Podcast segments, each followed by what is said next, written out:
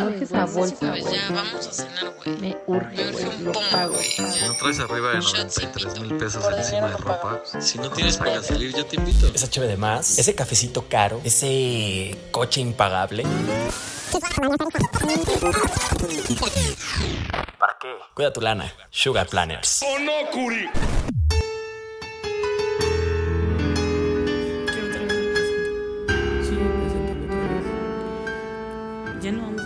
100 pesos para que ya no estés triste. Ah, mis 100 pesos. Voy. Hola amigos, de nuevo somos Jair Calles e Iliana Rodríguez, hablándoles de un tema bastante nuevo que, que acaba de salir ¿Por hace dos machista, días. Eliana, me presentas primero a mí. ¿Por qué Pues eres así? soy educada, no soy machista. Eh, bueno, haciendo un recuento de los daños, hace una semana nosotros subimos un podcast donde les decíamos cómo era podcast, eh, cómo era el, el- el actual régimen para, para pensionarnos. Eh, les comentábamos de 25 años de cotización, bla, bla, bla. Pues, ¿qué creen? Estamos en Big Brother y las reglas cambian. Entonces, el 22 de julio eh, salió una propuesta de reforma al sistema de ahorro para el retiro. ¿Ok? Entonces, eh, ya tenemos aquí la minuta que, que- que el gobierno nos, Nos- hizo favor de sacar. Un, un- un poco, un poco deficiente, ya la estuvimos analizando, la verdad, este, digamos que ellos tienen otras cifras, ¿no? Pero ellos tienen otros números, pero les vamos a dar, eh, les vamos a dar eh, justo eh, los puntos bastante relevantes que vemos en esto, ¿va? Empe- eh, empiezo con las deficiencias del régimen actual. Porque era necesaria, ¿no? La reforma. Era muy necesaria, la verdad es que sí, sí teníamos muchos, muchos puntos que se podían mejorar, ¿no? Entonces, las deficiencias. eh, la primera era el bajo nivel de aportaciones eh, que generaba la, la tasa de reemplazo. La tasa de reemplazo era del 30%. Sí, sí, sí. ¿Vale? eh, haciendo referencia a la tasa de reemplazo para quien no, no sepa qué es, pues ese eh, el monto de pensión en relación a tu último salario. Por ejemplo, cuando tú tienes un salario de 20 mil pesos, eh, pues tu pensión iba a ser aproximadamente de 6 mil pesos, el 30%. Exacto. Entonces, el eso- 30% es, hace referencia a la tasa de reemplazo. Exactamente. A esos 6 mil pesos con los que tú te ibas a ir. Exactamente. Vale, el siguiente punto, eh, que, es- que era, creo yo, la, la más grande deficiencia en este, en, este, en este sistema de pensiones, es pues que la pensión garantizada únicamente se otorgaba si tú cumplías con 1.250 semanas de cotización. Pero Cualquiera de las pensiones, ¿no? Para tener derecho a pensión necesitabas. Necesitabas 1250 a fuerza 1.250 eh, semanas de cotización, que son 25 años laborados. Y es, es, es bastante difícil. eh, para empezar, que te den de, de alta en el seguro, ¿no? Entonces era un Claro. tema que también ya, ya, ya tocamos. Y, es difícil encontrar trabajo, primero que nada, sí, ¿no? y más, más en estos Y luego en este escenario. 25 años está cabrón. Está, sí, mucho. Entonces, bueno, eh, creemos nosotros que era como el tema más, más grave, ¿no? Sí, a, sí, a sí. tocar. Y el tercero, eh, eh, la tercera deficiencia que nosotros vemos es pues que la naturaleza de las aportaciones Era muy baja. mandatorias era muy baja. Eh, se los comentamos, es- era del 6.5%. Es muy baja y eso es algo con lo que, pues, por supuesto que no íbamos a tener una, una pensión digna, ¿no? No, no, no. muy Dependiendo, dependiendo cada quien el parámetro de una pensión digna. De lo que se acaba cada quien Sí, una pensión claro. digna, pero tomando en cuenta el primer punto, Ileana, que era de 30%, pues, eh, pues así tú tuvieras un ingreso de 10 mil pesos, te ibas a ir con una pensión chiquita, la ter- menos de la tercera parte de lo que tú venías acostumbrado a ganar. Percibir, sí. ¿no? Entonces ahí había, ahí había un problema. Y entonces viene la propuesta por parte del presidente Andrés Manuel López Obrador, nació, o salió, perdón, eh, directamente de, de, de la mañanera. Y eh, hay algunos objetivos interesantes, ¿no? El primero de los objetivos es eh, elevar la tasa de reemplazo en 40% promedio eh, y poder alcanzar eh, un mejor eh, monto de retiro promediado, ¿de acuerdo? Ya estamos hablando de esta tasa de reemplazo incrementarla, incrementarla un 40% en promedio.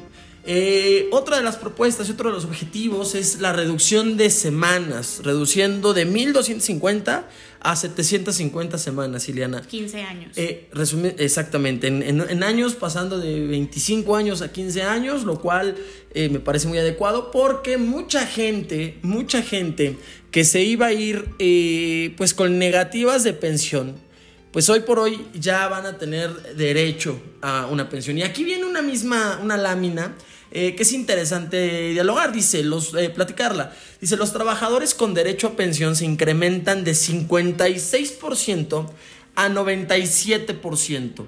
Este, esto hace referencia, bueno, actualmente, y voy a desgranarlo, el 22%, tal como viene aquí en la lámina. Actualmente, con la ley vigente, el 22% de los trabajadores alcanzarían una pensión autofinanciada con su cuenta individual. Esto quiere decir que su cuenta individual les iba a pagar una pensión que su propia cuenta podía, valga la redundancia, o sea, Solventar. sí, solventar. Ah, su cuenta solventar. individual los iba, los iba a pensionar. El 22% es lo que dice aquí la lámina, ¿de acuerdo? El 34% iba a tener una pensión mínima garantizada. Esto quiere decir que este, estos se iban a ir con una pensión eh, de 3.289 pesos, que es lo que hoy en día se entrega en una pensión mínima garantizada. 3.289 pesos, ¿de acuerdo? Y el 44%, Ileana, iba a tener una negativa de pensión que cuando uno está por pensionarse, uno visita a las oficinas del Instituto Mexicano del Seguro Social, eh, pide una pensión y el Instituto Mexicano del Seguro Social te la niega, Ileana, por un factor importante que son las semanas de cotización. Ya estoy viejito, Ileana, ya se me ve el aire, se me fue el aire. Entonces, el 44%, según las láminas Según las láminas que que están rancias. Es por mucho. Están rancias, pero bueno, según las láminas, ese 44% se iba a llevar una negativa de pensión que implica que les iban a entregar la cuenta. eh, únicamente el dinero que tienen en, su cuenta, de Afore e Infonavit. e Infona- e Infonavit, es correcto. O sea, la negativa de pensión, no vas a tener una pensión mensual durante ningún tiempo, únicamente lo que juntaste en tu Afore y en Infonavit, eso es lo que se te entrega. Una vez entregado ese dinero, olvídense de estar recibiendo más dinero. Se acabó. O sea, Se acabó. pon- ponle que tú tienes en tu cuenta de Afore, promedio deben tener 500, 600 mil 500,000. pesos. Bueno, pues te entregan eso y pues vive con eso y ráscate como puedas con eso. Prácticamente hace referencia a, a- a ello, ¿de acuerdo? Entonces, eh, con la propuesta, los números que se están calculando son los siguientes. La pensión garantizada incrementará su cobertura del 34% al 82% de trabajadores. Y los trabajadores con derecho a pensión se incrementarán del 56 al 97%. Y aquí es interesante, con lo nuevo estaremos pasando del 22% que podrían financiar su pensión eh, con la cuenta individual, baja al 15%. Es decir, el 15% de las personas financiarán su cuenta con su cuenta individual su pensión.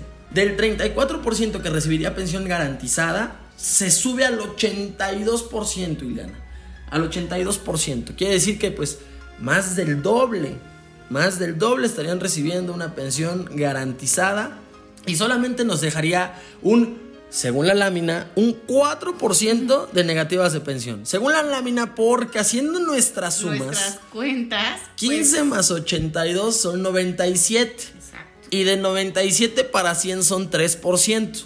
Pero la lámina dice 4%. 4%. Esto no crean que les estamos mintiendo. Vamos a subir esta información a nuestra página en Facebook de Sugar Planners.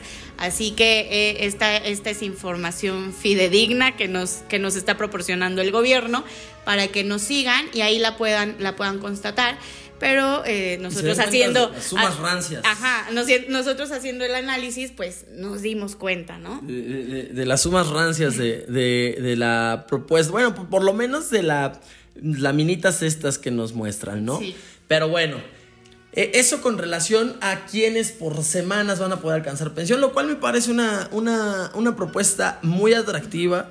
Sí hacía falta, porque muchísima gente se iba a quedar con negativas de pensión. Y mucha gente no tiene mucho dinero en la cuenta de Afore, esa es la realidad. E incluso viendo yo estos datos, Ileana, eh, pues la experiencia y la percepción me dice que el panorama era peor de lo que estos datos marcan. Sí, una vez más, eh, los datos que nos están dando aquí eh, no, no creo que sean los, los correctos. las negativas de pensión en el año 2022, que es la, la primera generación de Ley 97, de pensiones para Ley 97, iba, iba a ser mucho mayor. ¿no? O sea... Al menos eso en apariencia, de percibiéndolo, eso se percibe. Eh, sí, eso se percibe y esto, la primicia de que iban a ser negativas de pensión era pues los 25 años laborados, ¿no? Las 1.250 semanas de cotización no se, iban a alcanzar. La mayoría de los trabajadores no, no, no las llegaba a, no llegaba a contar con todas ellas y pues obviamente se iban a ir pues, con, negativa de pensión. Con negativas. Y otro de los objetivos de la propuesta es incrementar la aportación total. Eh, ya en el primer programa hablábamos del porcentaje que es del 6.5%, una aportación tripartita. Ahora se plantea incrementarla hasta el 15%, Ileana. La aportación patronal sería la que absorbería el, golpe. Eh, pasando de un 5.15 a un 13.87. Que aquí este punto, este punto tiene jiribilla y vamos a explicarlo en este preciso momento. Eh, Vamos a terminar de hablar de esto y vamos a explicar eso. La aportación de los trabajadores no incrementa y la aportación del Estado modifica su composición para beneficiar solo a trabajadores de menores ingresos, pero sin incrementar su monto total.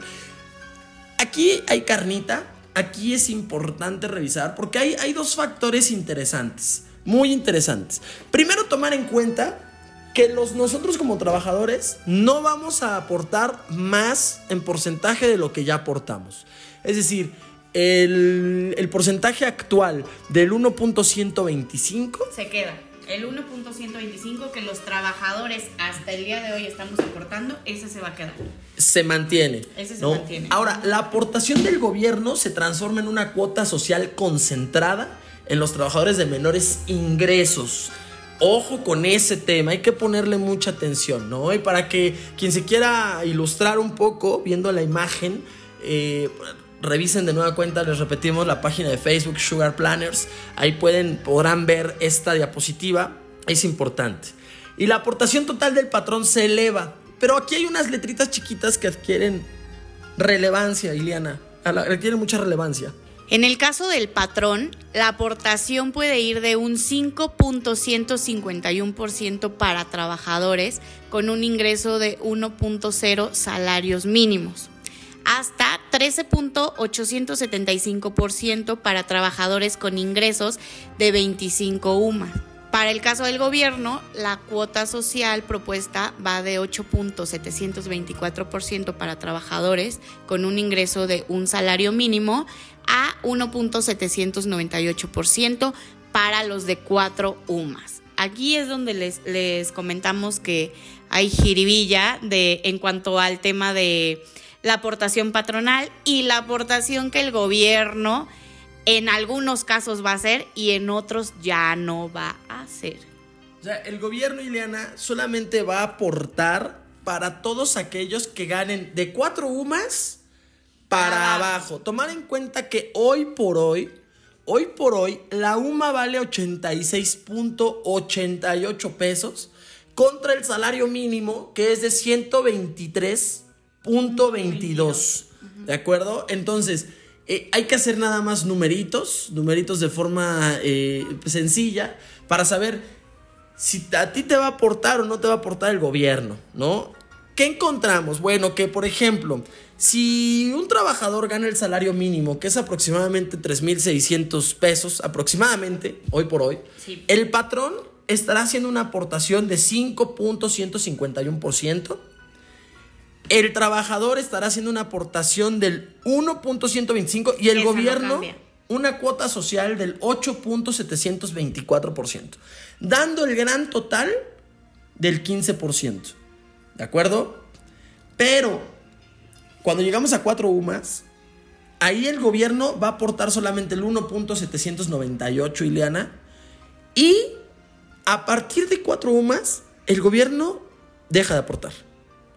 Deja de aportar y solamente las aportaciones dependerán del patrón y del trabajador. Sí, aquí es cuando, aquí es cuando la aportación del trabajador pasa de eh, 5.15% hasta un 13.875%. La aportación del, del patrón aumenta y el gobierno ya no hace ninguna aportación. Aportación. Esto, eh, hablemos de personas topadas, ¿no? Si, si nos puedes explicar qué es una persona topada. Sí, una persona topada. Yo, sí, claro que sí, doctor Cerebrón.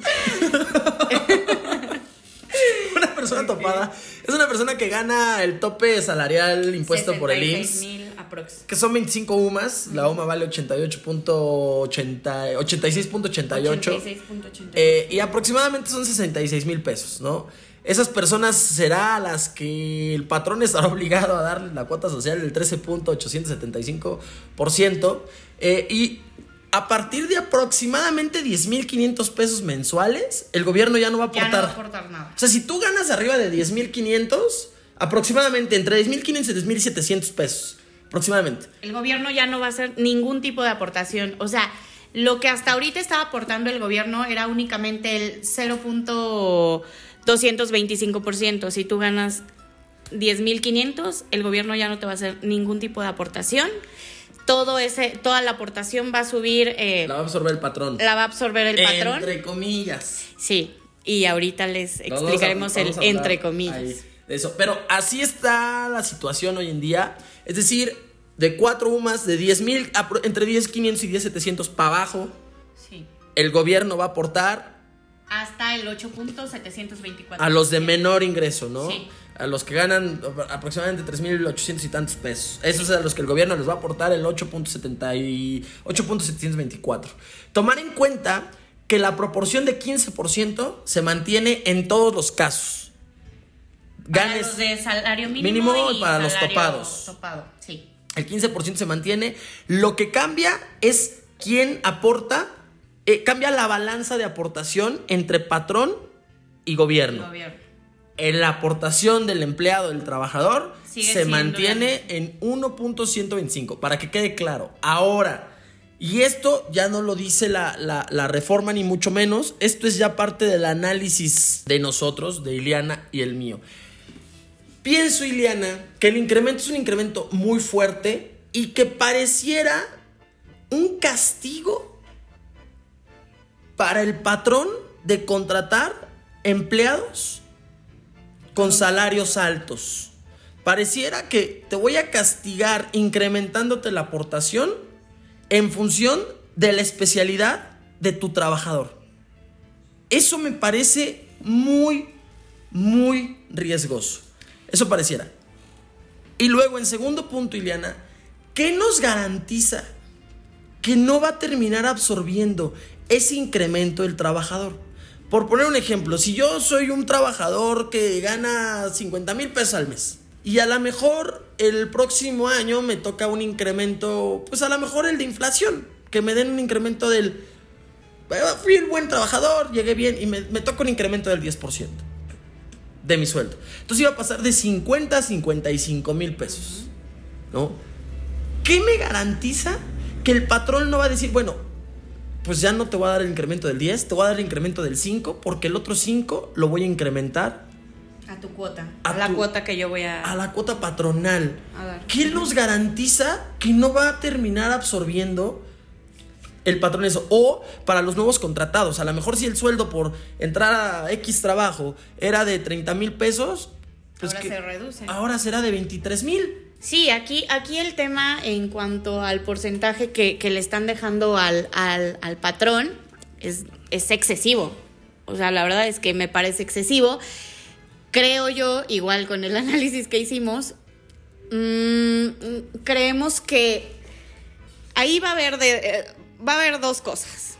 O ya no te van a hacer como el aumento que tan prometido que te tenían, o bien lo van a, lo van a, eh, ya será algo que van a estar peleando trabajador y patrón. El patrón te puede decir, ¿sabes qué? Te puedo dar de, de alta en el, en el seguro con un salario mínimo y te puedo dar el, el dinero por fuera. ¿Cómo van a controlar esas prácticas? Pues Y digo, a lo mejor esa todavía sea controlable a través de Hacienda, a través del pago de impuestos, a través de, la, de auditorías. Pero ¿sabes cuál no es controlable, Liliana? Los incrementos salariales. Los incrementos salariales futuros. ¿Tú cómo le puedes exigir a un patrón que tiene que incrementar el salario? Sí, no, menos, menos con esta, con esta iniciativa. O sea, O sea, cuando él ya se está pasando de un 5.5 al un ciento, 130 y tantos por ciento, lo que aumentó. No, es un ciento, o sea, eh, es que eh, eh, si tú pas- pasas de un, de un 5.15 a un 13.875, aumentas un 169%. Exacto. Entonces, eso al patrón, por supuesto, que no le conviene en absoluto. Parece ¿no? que se está desince- desincentivando a los patrones, a las empresas, de contratar gente pues especial. Porque va- vamos a ser claros, Especializada. la gente que cobra de esa forma es gente especializada en algún ramo. Claro. ¿no? Eh, entonces pareciera que pues se está castigando eso, porque pues ahora no me va a convenir a mí porque tengo que incrementar la aportación patronal. Y aparte el gobierno ya no hace ningún tipo de aportación. No, el gobierno ya no te aporta El, nada. el gobierno no está aportando a nadie que gane a partir de 10.500. 10.500. Y- 10.500, o sea, tampoco es una gran cantidad, ¿eh? Que evidentemente pues pareciera lógico que el patrón buscara aportar lo mínimo, porque pues no es lo mismo pagar el 5.15% de 4 mil pesos que pagar el 13.875 de 60 mil pesos. Claro. Estamos hablando que la aportación patronal para un sueldo topado mensual, mensual aproximada, sería de 9.200 pesos, Ileana Sí. mensual. Es decir, si yo quiero contratar a alguien como patrón que me cuesta su fuerza laboral, me cuesta 66 mil pesos al mes, yo tengo que considerar que me va a salir no en 66, lo tengo que cotizar en 75 mil, Sí. porque tengo que pagar 9 mil pesos para redondear a su aportación. A la para- aportación para- para patronal su cuenta de retiro. y aparte eh, el, el sueldo. Entonces, ¿qué, qué, qué no- qué mecanismos nos va a impedir que como patrón yo diga, o yo, yo diga, o sabes qué, pues te contrato con el mínimo, ¿no? Te contrato con 4 mil pesos mensuales, Ileana. ¿no? Pago la aportación del 5.15, que el gobierno pague tu aportación cercana al 9%, tu, tu aportación, ¿de acuerdo? Y lo, lo lo demás, pues te lo doy por fuera. Sí, yo sé que son malas prácticas, pero son malas prácticas que hoy por hoy existen. Sí, claro, han existido y seguirán existiendo. O sea, con esto? eh, y con esto yo creo que creo que va a haber eh, mucho más, ¿no? Ya, ya, ya estarán buscando cómo, cómo no pagar esto. Eh, el otro punto de, de dar de baja, bueno, no dar de baja, pero dar de alta a los trabajadores con el mínimo, pues mucha gente seguramente estará muy feliz, ¿no? Va a decir, ah, ok, a mí que me den el resto por fuera. Y volvemos, Volvemos volvemos, al al, problema inicial. La gente no está ahorrando. Ese dinero tú lo tienes en las manos y se te va. Ese dinero no se va a ir para tu retiro. Ese dinero te lo vas a gastar en un bar, en un restaurante, te lo vas a gastar en un coche. O sea, volvemos a lo mismo y creo que no estamos solucionando eh, el problema de raíz, ¿no? Muy bien, me parece muy buena la iniciativa de, bajar eh, las semanas de cotización, me parece, me parece bien. Me parece también que están cargando demasiado al patrón. A mí me parece La responsabilidad, la responsabilidad que ahorita el patrón ya va a decidir, pues si, si me conviene o no ya contratar más gente. Y digo, en un escenario ideal, Liliana, está bien. El tema que eh, en un escenario real, yo no sé si vaya. eh, De verdad, o sea, vamos a suponer, vamos a suponer, Liliana, que por azares del destino y que por una administración fantástica y políticas públicas de primer mundo y que por respeto de los patrones no se hacen estas malas prácticas, Liliana. Eso no se hace. Bueno, ok. ¿Qué nos va a garantizar que los incrementos salariales no se verán afectados? Ahí sí no hay cómo hacer, Liliana. Porque si yo tenía prospectado que a eh, David Treviño le iba a dar un incremento salarial del 10% porque David, David Treviño fue un chingón durante el año y se ganó ese incremento salarial, bueno, pues ya no se lo voy a dar porque ahora tengo que incrementar su aportación. Esa aportación, ojo, se plantea un escenario, un tiempo, un lapso de 8 años para poder ir incrementando paulatinamente. ¿De acuerdo? ¿Qué nos garantiza que David Treviño va a poder tener ese ingreso? Ese, ese incremento. Pues ya no, porque entonces te voy a dividir tu incremento, la mitad te lo doy y la otra mitad lo, lo voy a mandar. Entonces ahí no le está recayendo al patrón. Ahí le está recayendo al trabajador. Sí, al final del día eh, eh, el gobierno se está desentendiendo, se está desentendiendo de, de este, de este gran rubro de la población, que por supuesto que 10.500 pesos pues no son, no es nada, ¿no? Pues es que si tú ves y dices, Entonces- voy a dejar de preocuparme por los que ganan más de 10.500 pesos, oye, gobierno, los que ganamos más de 10.500, pues no es que seamos ricos, ¿eh? Exacto, O sea, exacto. perdón, pero no es que seamos ricos.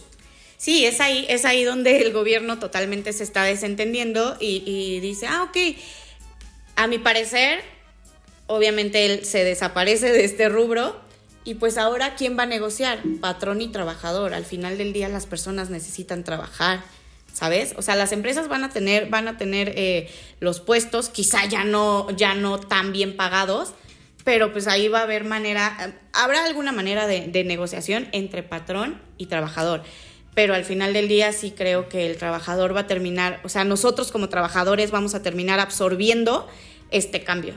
Estoy, estoy convencido de ello. Creo que en algún escenario eh, el, el cambio lo va a terminar absorbiendo el trabajador en mayor medida. En segundo grado, pensaría que el consumidor, el consumidor también verá, lo verá reflejado en los costos, los costos de, eh, de productos y servicios. Y en el último grado, en el empresario, ¿eh? El patrón no creo que, incluso Ileana, si me permites decirlo, el 5.15% que hasta hoy se, se aporta, ya está descontado de nuestros sueldos, ¿eh?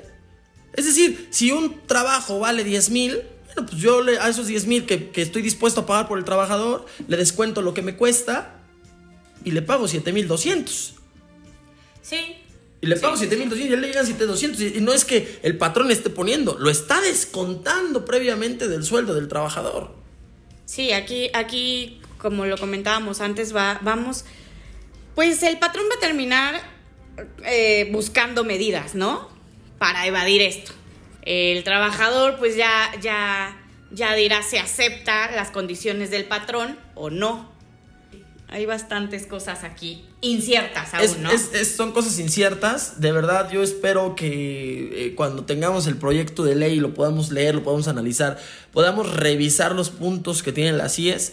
Eh, pero de entrada, de entrada, de entrada, y a lo mejor estoy siendo muy eh, eh, fatalista, pero de entrada me parece que en primer punto lo va a absorber el empleado, el trabajador, en segundo punto el consumidor y en tercer punto el patrón. Me parece que ese, esa va a ser la tónica que va a dictar esta ley. A no ser que haya por ahí alguna política pública maravillosa, pues ya veremos, veremos y esperaremos. Ahora, por ahí alguien eh, leí en Twitter que dice, no, pero es que todo eso lo puede deducir de impuesto el patrón.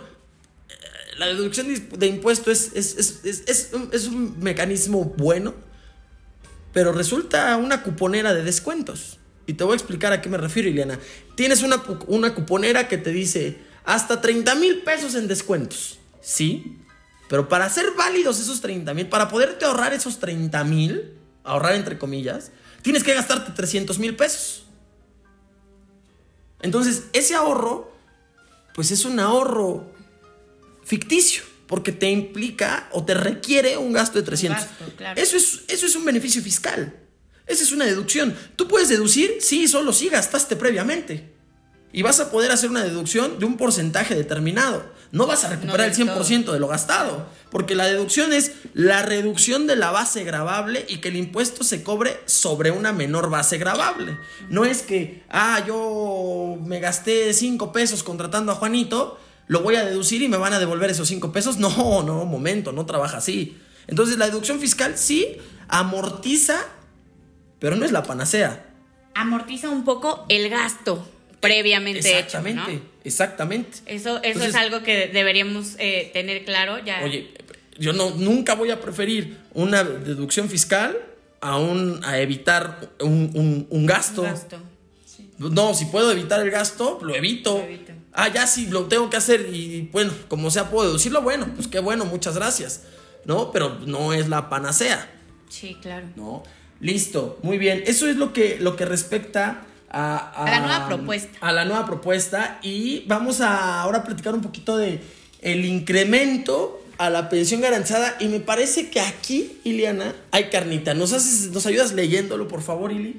Con la reforma, eh, se otorgará a partir de los 60 años. Tendrás que contar con 750 semanas de cotización. Será en función de la edad, el salario y las semanas de cotización con un valor entre 0.7 y 2.2 salarios mínimos. Promedio es 4, eh, 4.345 pesos. Con todo esto se busca que más población esté beneficiada, ¿no? Esto, esto es lo que aquí nos, nos está poniendo el, el gobierno en la minuta que, que, que fue enviada. Sí, eh, ya, lo, ya lo platicó Ileana, cómo está actualmente con la reforma, lo que se, pla- se plantea alcanzar, ¿no? Eh, se otorgará a partir de los 60 años con 750 semanas de cotización. Eh, hablando de la pensión mínima garantizada, ojo, que ya dijimos que hoy por hoy la pensión mínima garantizada es de 3.289 pesos. Es decir, y para explicarla rápido, toda persona que trabaje 1.250 semanas y que tenga 1.250 semanas comprobadas ante el Instituto Mexicano del Seguro Social, tendrá derecho a una pensión garantizada que es de 3.289 pesos. Pueda o no pueda financiarla su cuenta individual de la Afore. Exacto. Es decir, si en su cuenta individual de la Afore tiene 200 mil pesos, no le alcanza para financiar su pensión. Bueno, le alcance o no, el gobierno garantiza 3.289 pesos. Con la reforma vienen los puntos, ¿no? Se otorga a partir de 60, se requieren 750 semanas, se redujeron 500 semanas, se redujeron 500 semanas. Y aquí es donde viene la carnita, que creo que, te soy franco, en ningún lado he leído que aquí le pongan atención en este punto que viene. Y me parece que tiene que ver con que es gente que ha estado escribiendo que no está empapada de todos estos temas de afore, pensiones, retiro, ahorros, ley, eh, modalidad 40 y demás. Dice, será en función de la edad, el salario y las semanas cotizadas, con un valor entre 0.7 y 2.2 salarios mínimos y en promedio estamos hablando de 4.345 pesos. ¿Por qué aquí hay carnita, Ileana? Porque aquí habla de salarios mínimos, ¿eh? Ojo, no está hablando de, de UMAS, está hablando de salarios mínimos. Entonces, 2.2 salarios mínimos, Ileana, es una pensión cercana a 8.300 pesos. 8.200, 8.300 pesos, por ahí así. Si me ayudas con la calculadora, hoy por hoy, Ileana, para poder tener una pensión de 8.300 pesos, 8.690. 8.690, fíjate. 8.690, eh, eh, listo. Para poder tener una pensión cercana a eso, deberíamos tener alrededor de un millón y medio de pesos en la cuenta de Afore. A los Alrededor. 60 años. A los ¿Eh? 60 Que quede años. claro. A los 60 años. Tener alrededor de un millón y medio de pesos. Entre un millón y medio y dos millones de pesos para poder alcanzar una pensión de 8.690. Por ahí así. Estábamos hablando en números, eh, cada caso es distinto, pero más o menos el promedio va por ahí. Aquí nos está hablando de poder alcanzar una mínima garantizada en función a tres cosas. Edad, salario y semanas de cotización. Pareciera un esquema, un microesquema de ley 73, Ileana. Sí, eso, eso, eso lo comentamos. De hecho, creo que se está haciendo en función de eso. La ley 73 era importante la edad, el salario y las semanas de cotización. Aquí nos está dando un, un- nos está dando esta información. No la detalla a bien al 100%, No. por eso es que aún no les podemos decir en qué se basa esto, pero eh, las personas que, Huele, que- huele a una eh, sí, sí, sí. 73. Microley 73 que este digo las personas que, que tengan a sus papás ya pensionados y demás eh, seguramente les podrán comentar algo algo de esta ley no era era una ley donde donde las personas se pueden ir eh, con un con una mayor pensión Con una buena asesoría se pueden ir muy bien pensando. Exacto, con una buena asesoría sí se puede, sí pueden aumentar muchísimo su, su pensión. este, perdónenme, es que Jair acaba de matar un mosco. Pero lo atrapé en el aire. ok, sí, que como, como el chinito este. ¿Cómo se llamaba? Miyagi. Ah, ok, Miyagi. Bueno, regresemos al punto. Eh, eh, parece una, una microley 73. Eh, no, nos, no, nos, no nos puntualiza el, el tema de, de la edad, el salario y las semanas de cotización. En cuanto, en cuanto salga la, la- la reforma ya, ya bien constituida, obviamente va a ser lo primero a lo que nos vamos a, a meter a, a poder descifrar. Es que esta parte, Ileana, huele, huele, tiene, tiene notas de continuación voluntaria. Sí. Tiene notas de estrategia para poder alcanzar ese tope de 2.2 salarios mínimos en pensión garantizada. Huele a eso. Huele a eso y sobre todo porque no nos habla de un, de un monto mínimo en la cuenta individual. Sí, aquí no, aquí en ningún momento, en ningún momento de, de, de, de este de esta información que nos dio el gobierno, en ningún momento viene que necesitamos tener algún Monto. dos pesos, diez pesos, quinientos mil pesos. O sea, no, nos- no en ningún momento toca, toca esa información, únicamente se está centrando en edad, salario y semanas de cotización. Es que de momento yo lo veo y, y- y, pues no puedo dejar de pensar en que a lo mejor eh, si, si aplicara como, como modalidad 40, donde eh, por, por las semanas cotizadas puedo incrementar y puedo alcanzar ese tope, Ileana, pareciera que pues, a lo mejor si tengo que hacer, y estoy, voy a hablar por especulando, ¿eh? no, no quiero que nadie crea que lo que voy a decir a continuación es lo que va a hacer. No, nos falta poder revisar la ley al dedillo.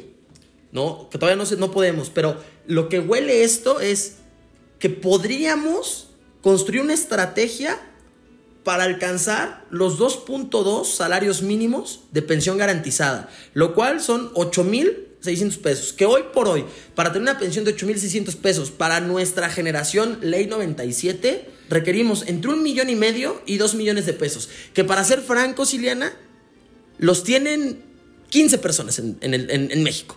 O sea, no, Sí. estoy, estoy, estoy, siendo, estoy exagerando, pero ¿a qué voy? Muy poca gente tiene esos montos en las cuentas de Afore. Sí, incluso, incluso en la ley anterior, pocas personas tienen esa, esa cantidad, ¿no? Aquí creo que la palabra clave eh, de esta nueva reforma es el salario. ¿Sabes? En la, en la antigua reforma era importante la edad, el monto que traías en tu cuenta de Afore y las semanas de cotización.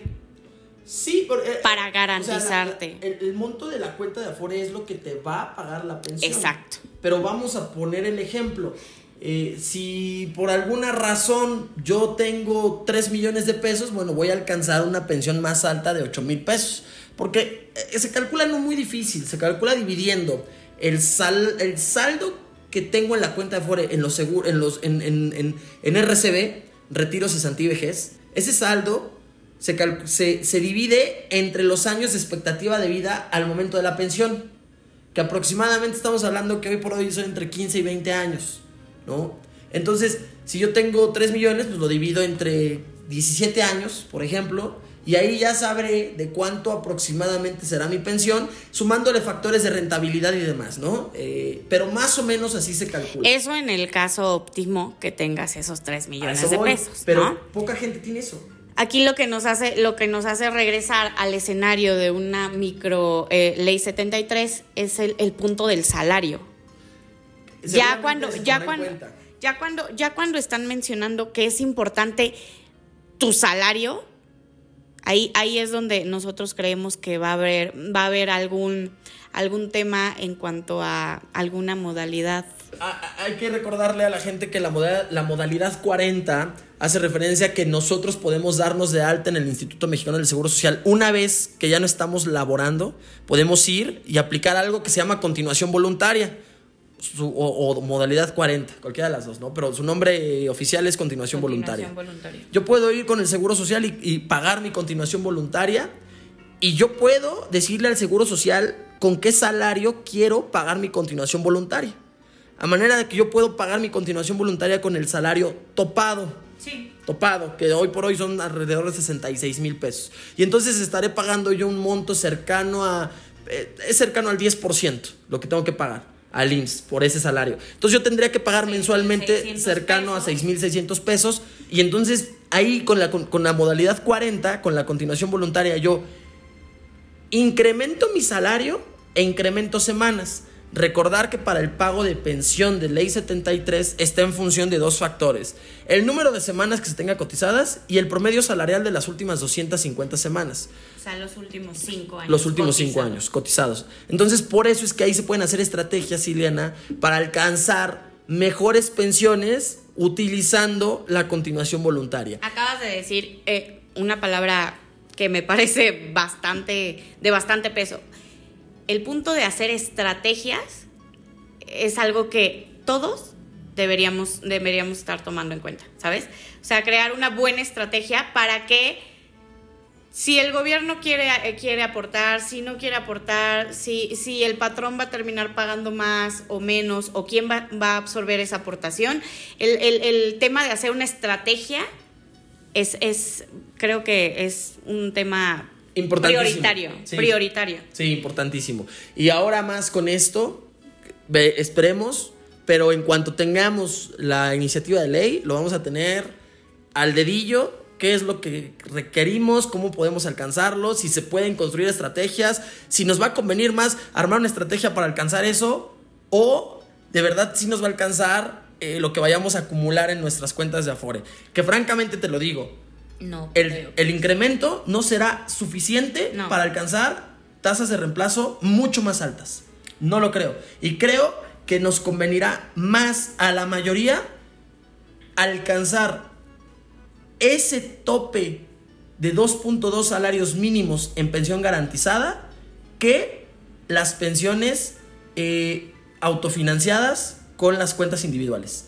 Creo que será así, pero vamos a esperar a leer la ley ya como Sí, tal. vamos a esperar a que, a que ya esté eh, formalmente emitida la, la- la ley para que podamos darles estos, estos este, datos crudos, rudos y como son, ¿no? Concisos. Concisos. Ya para, para terminar, bueno, eh, también se planteó una reducción de las comisiones de las AFORES. Hoy por hoy, las comisiones de las AFORES de las 10 administradoras de fondos para el retiro están por debajo del 1%, Sí.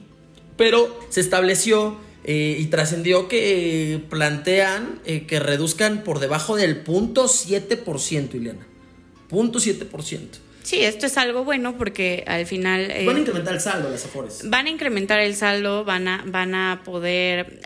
Habrá, habrá que ver también qué, qué, qué otro tipo de movimientos habrá como con las afores, ¿no? Aparte de, aparte de la de la reducción de... Tomar en cuenta, Ileana, que las afores o la- las aportaciones en este, en este panorama eh, se incrementan en un 169%. Es decir, hoy por hoy a las afores les entran por cada trabajador eh, cotizando en el IMSS o en el ISTE, les entran 6.5% de los salarios. Hablamos de eso. Tomar en cuenta que a partir de esta iniciativa, esta propuesta de reforma, va a incrementar hasta 15%, lo cual es un incremento del 169%. ¿De acuerdo?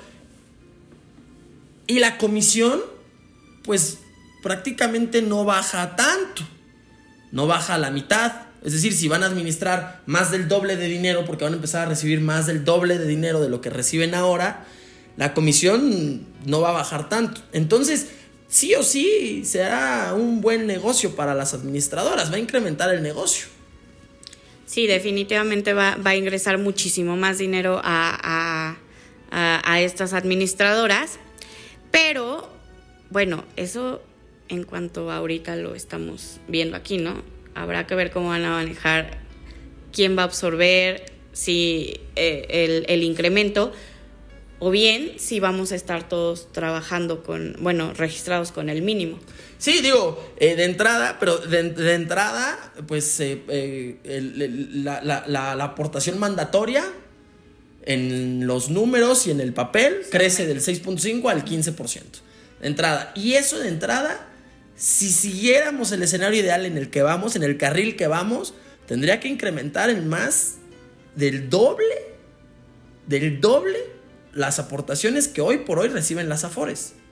Y su comisión, pues no va a reducir a la mitad, va a reducir, eh, plantean, plantean reducirla a 20 puntos bases, ¿no? Aproximadamente todas están por debajo del, del 1%, eh, pero pues que todas estén por debajo del punto 70. Entonces estamos hablando que plantean reducir las comisiones en promedio un 25-30%, que no hace para nada, pues no es tanta la reducción en comparación con el incremento de saldos que van a estar manejando y el incremento de comisiones que van a cobrar por, esa, por ese incremento de saldos. Van a empezar a cobrar y van a empezar a tener un mayor flujo de capital, porque también el coste de adquisición pues será menor en relación al monto que van a administrar y que van a poder cobrar. Pero bueno, va en función de eso. ¿no? A fin de cuentas, una reducción en comisiones también resulta positiva.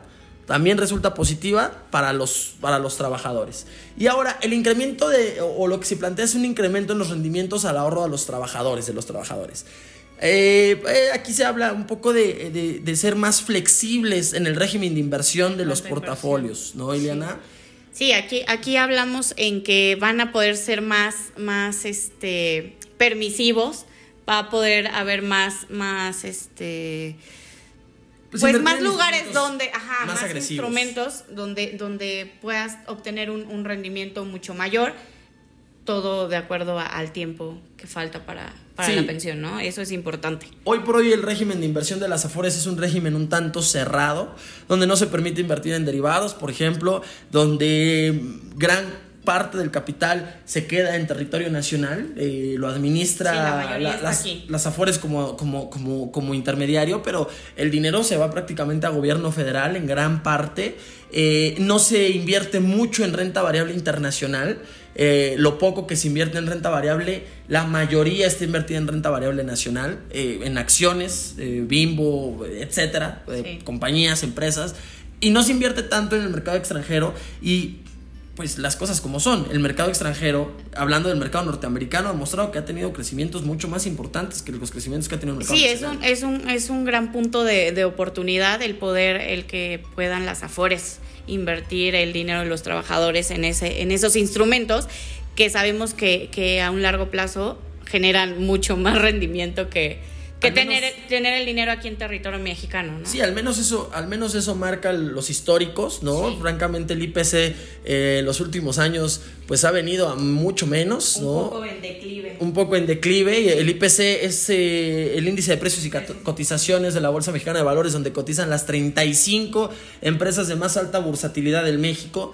Eh, y entonces es un gran indicador para conocer cómo va, pues en el tema bursátil, ¿no? Eh, la, bolsa, la bolsa de valores. Entonces, eh, que se abra, que se puedan invertir en mercados extranjeros, que se puedan invertir en instrumentos más complejos, que, que sí infieren una tasa de volatilidad más alta, ¿no? Pero que también tenemos el horizonte de inversión para poder...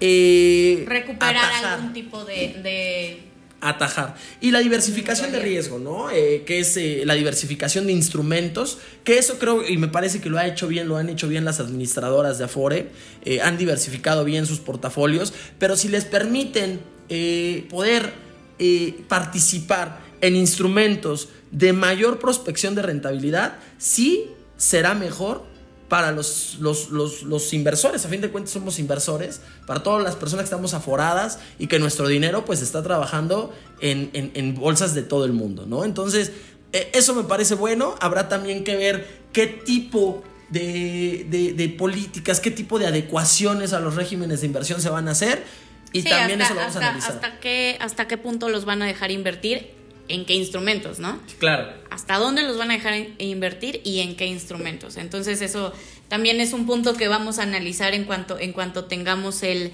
la iniciativa. La iniciativa ya, ya viene en pie, ¿no? Sí, ya la tengamos, ya la podemos, podamos eh, eh, pues seguir la, observancia de la ley, ¿no? Eh, ya acabamos, esto es a, a, grandes, me parece que fuimos muy, muy, muy precisos.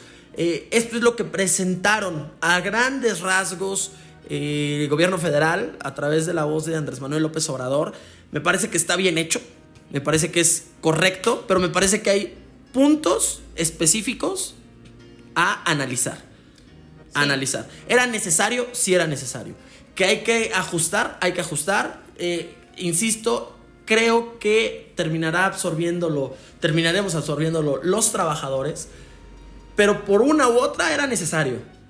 Sí, esto, esto definitivamente se tenía que hacer, eh, esta reforma se tenía que, de hecho creo que se tardaron, es, es algo que ya, ya, ahorita ya en 2020 venía la primera generación y va a ser un escenario fatal y creo que esto puede, 2022. puede 2022, eh, esto puede ayudar a, a muchas personas, pero sí hay, sí hay puntos que debemos analizar y ser bastante puntuales. Sí, ser puntuales.